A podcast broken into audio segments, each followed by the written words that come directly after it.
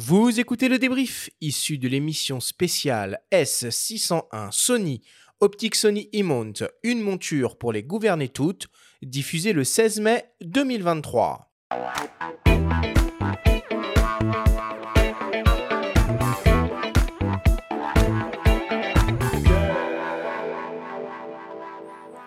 Nous sommes toujours avec Fabrice Abuaf de Sony France et le photographe Christophe Brachet pour parler des optiques Sony E-Mount. Si on devait essayer de résumer et de synthétiser tout ce que l'on s'est dit pendant cette émission.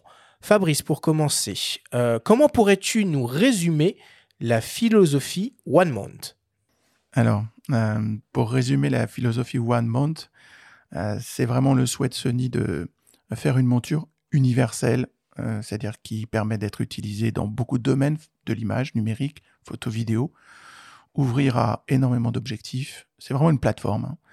Et surtout, c'est euh, la jonction euh, pour que l'objectif puisse fusionner avec le boîtier et justement qu'il travaille en symbiose pour que l'objectif puisse appliquer tous les algorithmes euh, que va proposer le boîtier et produire la meilleure qualité d'image possible le plus facilement possible. Et quel que soit le type de capteur, quelle que soit euh, l'optique. Enfin, tout est euh, compatible autour de la même monture. Oui, oui, oui. Cette monture, elle est compatible, on disait tout à l'heure. C'est-à-dire, quelle que soit la taille du capteur, effectivement, après, il faudra adapter, mais tout se monte sur, sur la monture. toutes les optiques se montent sans aucune restriction. Les restrictions viennent après. Fabrice, pourquoi est-ce que Sony est le constructeur qui offre la plus grande gamme d'optiques et le plus d'alternatives possibles? Alors on propose la plus grande gamme d'optiques parce que ça fait déjà quelques années qu'on a commencé l'hybride. On parle de gamme optique hybride, on est bien d'accord. Euh, et puis parce que la volonté des ingénieurs et de, Sony Monde, ça a été de, construire cet écosystème euh, total euh, en ouvrant la monture à d'autres fabricants. D'où cet univers complet cet écosystème euh, boîtier plus optique avec différents niveaux de performance, mais pour tous les créateurs de contenu. Christophe, quelle importance euh, est-ce que tu accordes à l'optique dans le matériel que tu utilises dans ton travail? Bah, depuis toutes ces années où justement, comme on l'a dit, Sony maintenant euh, est là dans, dans l'hybride depuis euh, assez longtemps. Euh, c'est des optiques que j'ai dans mon sac et qui restent dans mon sac. Hein, le 135 que j'ai, dont, dont j'ai parlé assez longuement, je l'ai depuis longtemps maintenant dans mon sac. Donc c'est une importance capitale. Souvent, j'ai tendance à dire aux gens, d'ailleurs, quand ils achètent du matériel, ils pensent très souvent boîtier, mais ils pensent très rarement optique. Et c'est assez étrange. Moi, je dis souvent aux gens, regardez avant les optiques quand même que vous allez euh, utiliser et mettez souvent le prix sur l'optique parce que du coup si vous achetez ben, en gros une Ferrari et que vous mettez des pneus de 2 chevaux dessus ça marche un peu moins bien. Donc faisons attention quand on achète du matériel à bien choisir son boîtier mais surtout à, à choisir l'optique avec la même exigence que vous avez pour le boîtier. Et ça c'est souvent euh, malheureusement oublié.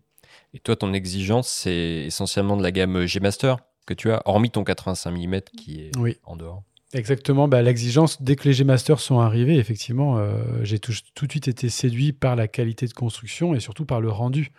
Donc, euh, pour moi, il n'y avait pas photo en termes de professionnalisme. Là, encore une fois, quand on se situe dans une, dans, une recherche professionnelle, on ne peut pas passer à côté des G-Masters. Par contre, ce qui était intéressant dans tout ce qu'on a dit aussi, c'est que quand on est amateur, quand on a des budgets un petit peu moins euh, forts qu'un professionnel, vous pouvez trouver aussi votre bonheur. Donc, moi, souvent, j'ai des gens qui me contactent et qui me disent Oui, toi, tu as la chance de travailler avec ces optiques-là. Moi, j'ai pas autant de budget. Oui, mais tu peux trouver justement, avec moins de budget, des optiques qui pourront correspondre à ce tu veux faire. Puis peut-être une chose qu'on n'a pas dit trop pendant euh, l'émission, c'est qu'en fonction du boîtier qu'on a, si c'est un A7R5 de 61 millions de pixels ou un Alpha 1 de 50 millions de pixels, il faut peut-être en termes d'exigence viser du coup le haut du panier en termes d'optique pour que la qualité soit au rendez-vous, non? Exactement, ben, ça encore une fois, hein, c'est le nerf de la guerre. Hein. c'est pour ça souvent je prends l'exemple de la, de la Ferrari avec des pneus de, de, chevaux. Quand vous achetez un certain boîtier, et d'ailleurs c'est assez marrant, toutes les marques font d'ailleurs souvent ça, ils vendent souvent des très bons boîtiers en kit avec des optiques entrée de gamme. J'ai jamais compris ça. Et ça a toujours existé hein, depuis le début. Hein. Donc, euh, c'est vrai que je me suis toujours dit, quand on passe à un certain niveau de boîtier, je pense qu'il euh, il faut mettre effectivement le prix euh, pour avoir la pleine puissance du boîtier que vous allez avoir acheté. Sinon, entre guillemets, c'est pas que ça sert pas à grand chose, mais vous pouvez être déçu. Moi, j'ai eu déjà des gens qui m'ont contacté en me disant, j'ai acheté un Alpha One avec un 2870 bah, je vois pas trop la différence avec mon Alpha 7 que j'avais Mark III. Je dis, bah, c'est normal en fait, parce que du coup, tu n'as pas mis l'optique sur le boîtier qui correspondait à ton boîtier. Et ça, c'est quelque chose qu'il faut vraiment comprendre. On en revient à ce que tu dis, il faut d'abord peut-être commencer par choisir la bonne optique en fonction de, sa photo. On peut mettre une optique exceptionnelle sur un boîtier moyen, la photo sera excellente. L'inverse, euh, la photo sera molle. Je pense que l'exercice à faire, c'est quand vous allez dans votre magasin photo préféré, c'est effectivement de, de, faire ces tests en fait. Et d'aller en magasin, et c'est aussi pour ça que je suis un grand défenseur des magasins et pas forcément d'aller acheter sur Internet, parce que je pense que le magasin a cette force de devoir essayer du matériel en fait. Et vous devez essayer le matériel et pour comprendre la différence que vous avez entre toute cette gamme optique, parce que souvent les gens se perdent. Mais ils se perdent, mais il faut essayer. Et quand vous essayez, vous comprenez la différence. Et donc vous aurez votre choix qui sera largement meilleur en allant sur le terrain tester cette optique-là. Allez dans votre meilleur magasin. Tous les magasins vous proposent d'essayer.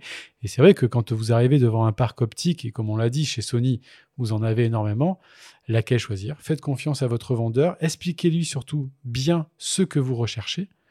Et si vous avez un bon vendeur en face de vous, il saura vous conseiller parfaitement l'optique. Ou euh, vous pouvez toujours me contacter. moi, je sais que je réponds beaucoup à des messages sur Instagram et je le fais avec plaisir.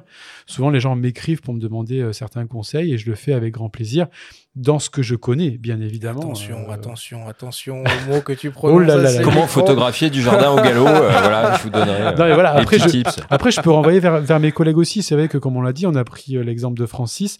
Moi, j'ai fait un peu aussi de la photo au téléobjectif en surf. Donc, j'ai eu la chance de tester ce 600, ce 400. J'ai le 200, 600 euh, chez moi. Donc, c'est vrai que je peux répondre à certaines questions, mais pas non plus à toutes, parce que je suis pas spécialisé dans toute la photographie. Donc, je renvoie vers, vers mes collègues souvent. Fabrice, euh, est-ce que tu peux nous, éclairer sur la manière de s'y retrouver euh, dans cette gamme de 72 objectifs proposés par Sony? Aujourd'hui, voilà, on a des zooms, des focales fixes, on a du G Master, du G, du Zeiss, euh, avec quelques optiques exceptionnelles et des zooms et d'autres objectifs euh, qui ne payent pas de mine mais qui sont assez extra et qui peuvent convenir aussi même sur des boîtiers très haute définition.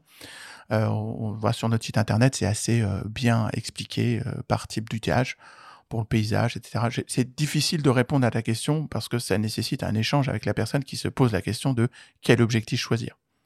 Mais aujourd'hui, voilà, on a vraiment des objectifs pour tous les usages, pour tous les portefeuilles et toute taille de sac à dos. Sauf les bascules et décentrements. Alors, effectivement, on n'a pas d'anamorphique, c'est très très particulier. Il y a très peu de marques qui ont des anamorphiques, donc euh, c'est pas une bataille en soi.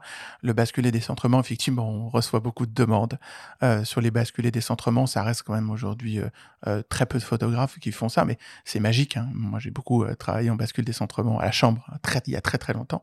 Donc, mais effectivement, voilà, notre gamme n'est pas 100% complète, c'est pour autant en hybride la plus grande, et on continuera bien sûr à la faire euh, grandir et à la compléter. Et juste si je peux rajouter une chose, c'est euh, je, prends juste un exemple par rapport à toutes ces optiques et par rapport on parle on n'a peut-être pas assez parlé de budget. Moi, j'ai mon, mon assistante, en, fait, qui est aussi photographe, mais qui est une jeune photographe, qui, qui est sortie de l'école il n'y a pas très longtemps et qui a travaillé beaucoup avec moi, qui ne pouvait pas s'acheter le matériel que j'ai. Et j'ai testé, donc, elle a acheté un Alpha 9 Mark 1 d'occasion et elle a acheté, elle est portraitiste aussi et photographe-auteur. Elle s'appelle Chloé Arran, je vous invite à aller voir son travail. Elle est, extrêmement douée, donc pas beaucoup d'argent. Elle a pris le 85 mm Sony, qui est une optique euh, F1.8, qui est une optique qui est vraiment euh, très abordable en termes de tarifs. Et moi, je l'ai testé aussi avec elle. C'est une optique qui est super. Donc, comme quoi, vous pouvez ne pas avoir un grand budget, être photographe professionnel comme, comme euh, mon assistante, qui quand elle n'est pas avec moi, elle est photographe pro. Et elle, elle, délivre des photos de qualité à ses clients, en fait, avec un budget qui n'est pas le même que le mien. Donc, vous pouvez trouver pour tous les budgets, c'est ça qui est, je trouve, assez intéressant aujourd'hui.